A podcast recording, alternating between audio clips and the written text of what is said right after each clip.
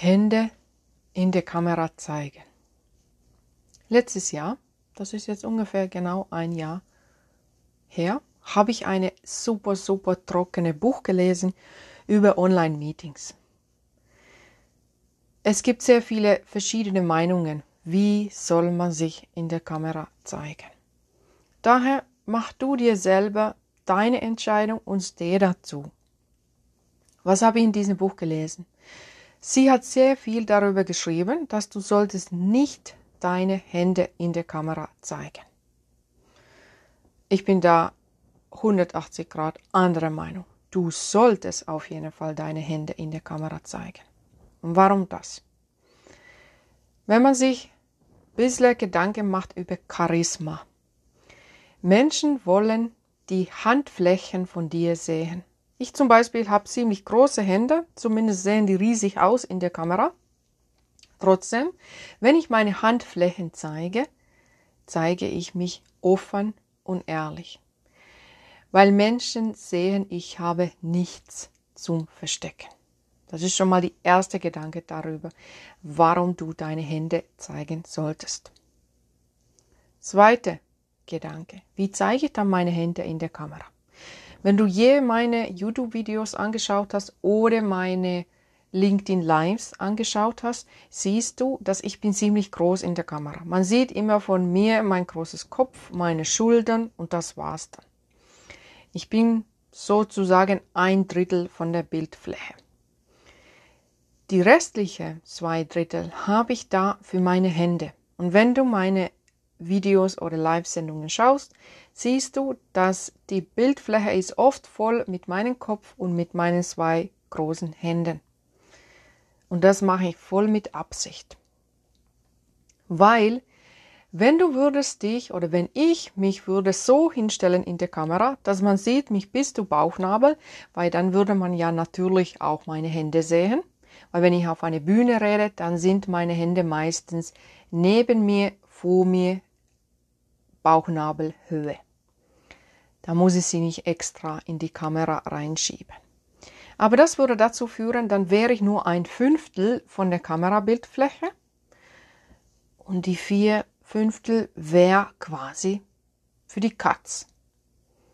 Und jeder weiß, wie doof das ist, ein Video anzuschauen, wo diese redende Person nur ein kleines Figurchen in der Bildfläche ist und der Rest ist Bühne oder Hintergrund mag ich nicht. Daher habe ich mich ganz klar entschlossen, ich möglichst groß in der Kamera, so dass man mein kompletter Kopf gut sieht, mich bis zu Schultern. Und überhalb mein Kopf ist meistens so Handfläche Platz noch bis zu Bildrand. Ist auch nicht gut, wenn dein Kopf geschnitten wäre in der Kamera. Und warum mache ich das? Weil ich rede sehr gern mit den Händen. Und in diesem trockenen Buch, was ich wirklich alles gelesen habe, jedes Wort, ich habe alles gelesen, ich habe das Buch durchgeackert, aber ich habe das Buch jede Minute gehasst, weil es so trocken war. Da wurde nach meiner Meinung der ganze Spaß von Online-Meetings getötet weil es gab so viele Regeln. Das solltest du nicht machen, so machst du das, blabliblub. Meine Regeln, gucke direkt in die Kamera, rede mit deinem Publikum direkt in die Kamera und zeige deine Hände. Sie sagt, dass wenn man die Hände zeigt, bist du ein Pizzabäcker. Ich liebe das. Pizza ist lecker und genau solltest du das tun. Sei ein Pizzabäcker in der Kamera. Ihre Begründung war, warum du das nicht machen brauchst, ist, dass es reicht, wenn du ganz viel Mimik hast in dein Gesicht, wenn du mit deinen Augenbrauen kommunizierst, wenn du andere Mittel mitnimmst in deinen Online-Meetings. Wer schon länger meine Podcasts hier hört, weiß, dass ich halte wenig von übermäßigen technischen Mitteln von übermäßigen Einblendungen, Videoausschnitte, Töne und so weiter, sondern ich plädiere dafür, sei so eine gute Rednerin, dass du dein Publikum interessiert und wach hältst mit deinen Händen, mit deinen Wörtern, mit deiner Stimmmodulation. mit deiner Art, wie du redest, mit interessanten Inhalten. Für mich wäre das sehr anstrengend, nur mit meiner Mimik meine ganze Botschaft zu übermitteln. Ich glaube, ich hätte ständig einen Krampf in meinem Gesicht, wenn ich nicht meine Hände nehmen dürfte, wenn ich nicht meine Hände zeigen würde. Und wie mache ich das? Wie schon erwähnt, ein Drittel mein Kopf, zwei Drittel meine Hände. Heißt Hand, Kopf, Hand. Und es fühlt sich im Anfang wie ein Clown. Ich habe auch als Clown gearbeitet, weiß, wie das sich fühlt. Und es fühlt sich Anfang wie ein Clown, dass du hebst deine Hände von der üblichen Bauchnabelhöhe über deinen Schultern. Du hast deine Hände über deinen Schultern. Wenn du das mal testest, wenn du im nächsten Online-Meeting sitzt, dann merkst du, wenn du genau in der Mitte sitzt und genau in der Mitte ist dein Kopf und deine Schultern, dann rechts und links vor dir, rechts und links neben dir, hast du sehr viel Platz für deine Hände. Und diese Hände hebst du hoch in die Kamera und zeigst deine Hände komplett. Weil es gibt nichts Nervigeres als so ein Zwischending. Dass du immer wieder in der Bildunterrand, in der, in der Fläche ganz unten, dass man immer wieder so ein bisschen deine Fingerspitzen sieht. Das nervt. Weil die Leute denken sich die ganze Zeit, was macht sie mit ihren Händen? Was ist da los? Und kann ja sein, dass du redest sehr wild mit deinen Händen, aber deine Zuhörer sehen sie nicht. Und ich kann es dir garantieren, du brauchst keine Angst haben, dass wenn du lernst, mit den Händen in der Kamera zu sprechen, dass du plötzlich dann im Offline Events, dass du plötzlich auf eine Offline, auf eine echte Bühne immer noch deine Hände über deinen Schultern hast. Nein, da fallen die dann ganz natürlich wieder zu Bauchnabelhöhe und somit kannst du mit deinen Händen weiterreden, wie immer, wenn du auf eine echte Bühne stehst. Meinungen. Ich habe bemerkt, dass in dieser Entwicklung bei den Online-Konferenzen, da haben sich viele Trainer ihre Meinungen verändert. Zum Beispiel meine Speaker-Trainerin Guru, ist eine Amerikanerin, die wohnt in der Schweiz. Sie hat ziemlich bald nach dem ersten Lockdown einen Podcast gegründet. Das ist übrigens mein Lieblingspodcast, aber sie bringt sehr selten neue Folgen raus, was ich super schade finde. Auf jeden Fall hat sie ganz am Anfang von ihrem Podcast gesagt, versuche möglichst neutral auszusehen in der Kamera, eine weiße oder beige Hintergrund, das war ihre Empfehlung damals vielleicht eine dunkelblaue Oberteil, keine auffällige Ohrringe, keine auffällige Frisur, sei, versuche möglichst neutral zu wirken. Da habe ich schon damals Kopf geschüttelt und habe gedacht, ja, ich weiß, du bist eine super Rednerin, aber hier gehe ich nicht mit. Und was ist passiert? Heutzutage läuft sie selber rum in eine Leopardenblazer, hat eine Undercut-Frisur, hat zwei verschiedene Ohrringe, Ihr Hintergrund ist alles anderes als beige oder blau. Sie hat da letztens, was ich gesehen habe, so Backsteinwand mit grünen Pflanzen, mit einem echte Logo von ihr. Alles andere als normal, neutral und langweilig. Weil sie dann auch bemerkt hat mit der Zeit, hey, was soll das?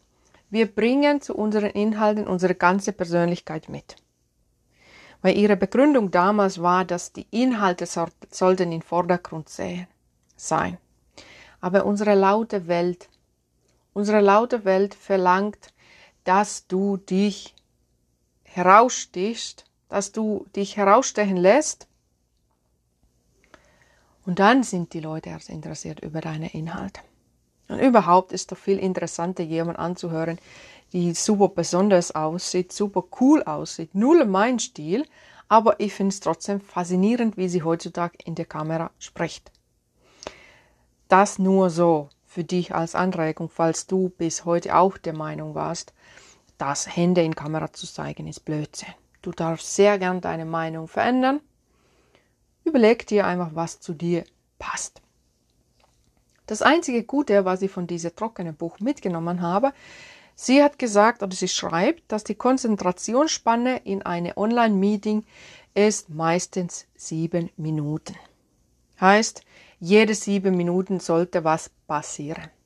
Wenn du jetzt zum Beispiel mit PowerPoint-Slides sprichst, sollst du auf jeden Fall jede sieben Minuten die PowerPoint-Slides ausschalten, dich in die Kamera zeigen und mit den Leuten sprechen. Es gibt nichts Nervigeres als eine Meeting, die ohne Begrüßung, ohne alles gleich mit PowerPoint-Slides losgeht.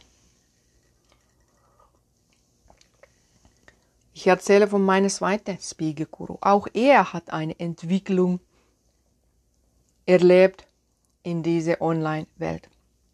Er hat bis damals, bevor diese ganze Online-Meeting-Kultur losging, hat er immer unterrichtet, immer am Stehen reden, nie am Sitzen reden. Dann ging das los mit den Online-Meetings und er hat festgestellt, naja, das mit Stehen, das ist sehr anstrengend, mehrere Stunden am Stück zu stehen. Und irgendwie kommt das in der Kamera doch nicht so gut an. Genau aus den Gründen, weil ich vorhin erklärt habe. Du bist einfach viel zu klein in der Kamera. Und deswegen ist er zu Halbsitzen gegangen. Er hat jetzt in seinem Studio eine Barhocker. Er lehnt sich an der Barhocker, quasi er sitzt auf dem Barhocker, seine Beine sind, seine Füße sind am Boden. Er sitzt quasi sehr aufrecht. Er ist weiterhin sehr beweglich, aber er sitzt und steht beides so halb halb. Überleg dir einfach selber, wie das wäre, wenn du eine Barhocker hättest, die so hoch ist, dass deine Beine noch am Boden sind. Du sitzt, aber bist fast am Stehen und du redest so in der Kamera. Somit sieht man von ihm, man sieht ihn bis zu Bauchnabel, aber man sieht sehr viel von ihm in der Kamera. Und er spricht mit den Händen die ganze Zeit. Was er sehr viel macht, dass er kommt sehr nah an die Kamera, er geht sehr weit von der Kamera, er ist in ständiger Bewegung. Und wie hat er das gelöst mit der sieben Minuten Konzentrationsspanne? Er nutzt ganz viele Gegenstände. Sein ganzer Schreibtisch um seine Kamera herum ist voll mit Krust, mit Dekostücke, mit alles Mögliche. Und diese zeigt er immer wieder in der Kamera. Und somit ist das Publikum immer wach, weil die Leute wissen, wuff, bald kommt wieder was. Du kannst dein Botschaft mit so vielen verschiedenen Möglichkeiten zeigen, ohne dass du dich die Hände verbietest, ohne dass du dein Kopf zerbrichst mit irgendwelchen technischen Schnicksnack, sondern mach das doch einfach geradeaus mit Gegenständen, mit deinen Händen, mit deiner Mimik, mit deiner Stimme. Und ich zeige dir jetzt auch gleich, erkläre dir auch gleich, was du besonders noch mit deinen Händen machen kannst.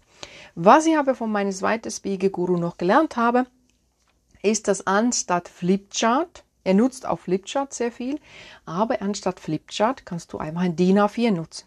Du malst dein Grafik auf ein DIN A4 und das zeigst du in die Kamera. Wenn ich zum Beispiel einen Vortrag mache über LinkedIn, am Anfang bin ich immer wieder in LinkedIn, habe Screensharing gemacht, was dazu geführt hat, dass die Leute haben dann angefangen, an ihren eigenen LinkedIn rumzufummeln und dann haben sie mich gar nicht mehr zugehört. Und wenn ich nur eine Stunde über LinkedIn rede, geht das auch super gut ohne Bildschirm. Und diesen Vortrag über LinkedIn mache ich mit dieser DIN A4. Ich habe kleine Bildchen abgemalt von Canva. Ich habe kleine Bildchen von Canva ausgedruckt die auf einen DIN A4 gelegt und die dann abgemalt. Somit sehen die aus wie handgemalt. Sie sehen gut aus, aber die sehen nicht perfekt aus, die sehen nicht ausgedruckt aus, sondern sie sehen einfach natürlich irrmelimäßig aus. Und diese DIN A4 zeige ich dann in die Kamera, wenn ich meinen LinkedIn-Vortrag mache. Übrigens, falls du dich nicht mit LinkedIn auskennst, buch mich einfach. Ich mache sehr gerne einen LinkedIn-Vortrag bei dir für deine Gruppe, für deinen Verein, für deine Firma oder für dich alleine. Was kannst du mit den Händen machen? Du kannst deine Botschaft unterstreichen, indem du illustrativ mit deinen Händen spielst. Zum Beispiel, du kannst mit deinen Händen super gut zeigen, wie du eine Tür aufmachst. Oder wie du Geige spielst. Probier das doch einfach. Mache mit deinen Händen die Tür auf. Und wir stellen uns vor, du würdest diese Tür aufmachen in deine Bauchnabelhöhe. Dann sieht das ja niemand in der Kamera. Es kommt auch viel wirkungsvoller, wenn das neben dein Kopf passiert in der Kamera. Oder du spielst Geige. Du spielst Geige, das sehen die Leute sofort von deinen Händen, was du da tust. Überlege dir einfach Gegenstände, Wörter, die du mit deinen Händen illustrieren könntest, die gut zu deinem Thema passen.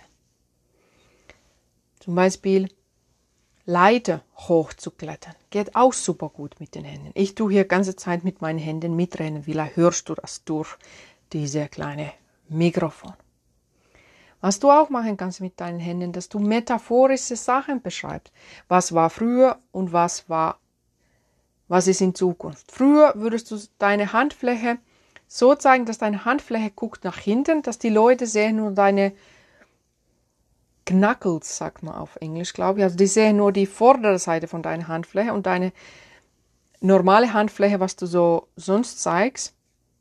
Musste ich sehe, ich sollte diese Wörter auf Deutsch lernen. Auf jeden Fall, die zeigst du Richtung hinten, also weg von Kamera und schiebst die so zu deiner Schulter Höhe oder wenn du das schaffst, sogar ein bisschen hinter deinen Schultern.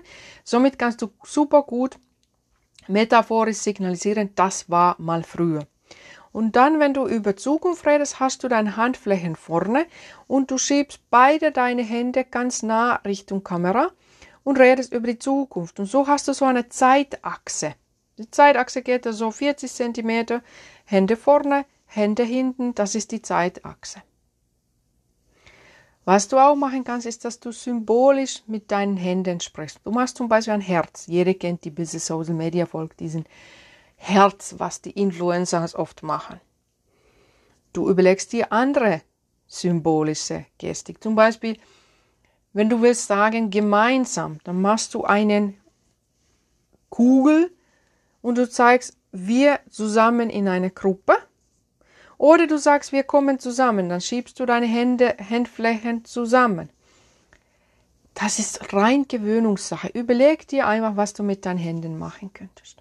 Oder du kannst mit deinen Händen auch signalisieren, mach einfach Stopp. Du zeigst deine Handfläche in die Kamera und sagst Stopp. Ganz klare Signal. Oder du winkst Leute zu dir, komm zu mir. Ganz einfach. Und das kombiniert mit den Gegenständen, mit deinen coolen Inhalten, mit deiner Persönlichkeit. Komm einfach raus aus der Monotonie-Ecke, trau dich in der Kamera zu zeigen, über das, leg einfach los. Und mach dir klar, Hände sind erlaubt in der Kamera, Hände sind sogar erwünscht in der Kamera. Teste das in der nächsten Zoom-Meeting, wie sich das anfühlt am Anfang ist es komisch, du gewöhnst dich sehr schnell dran.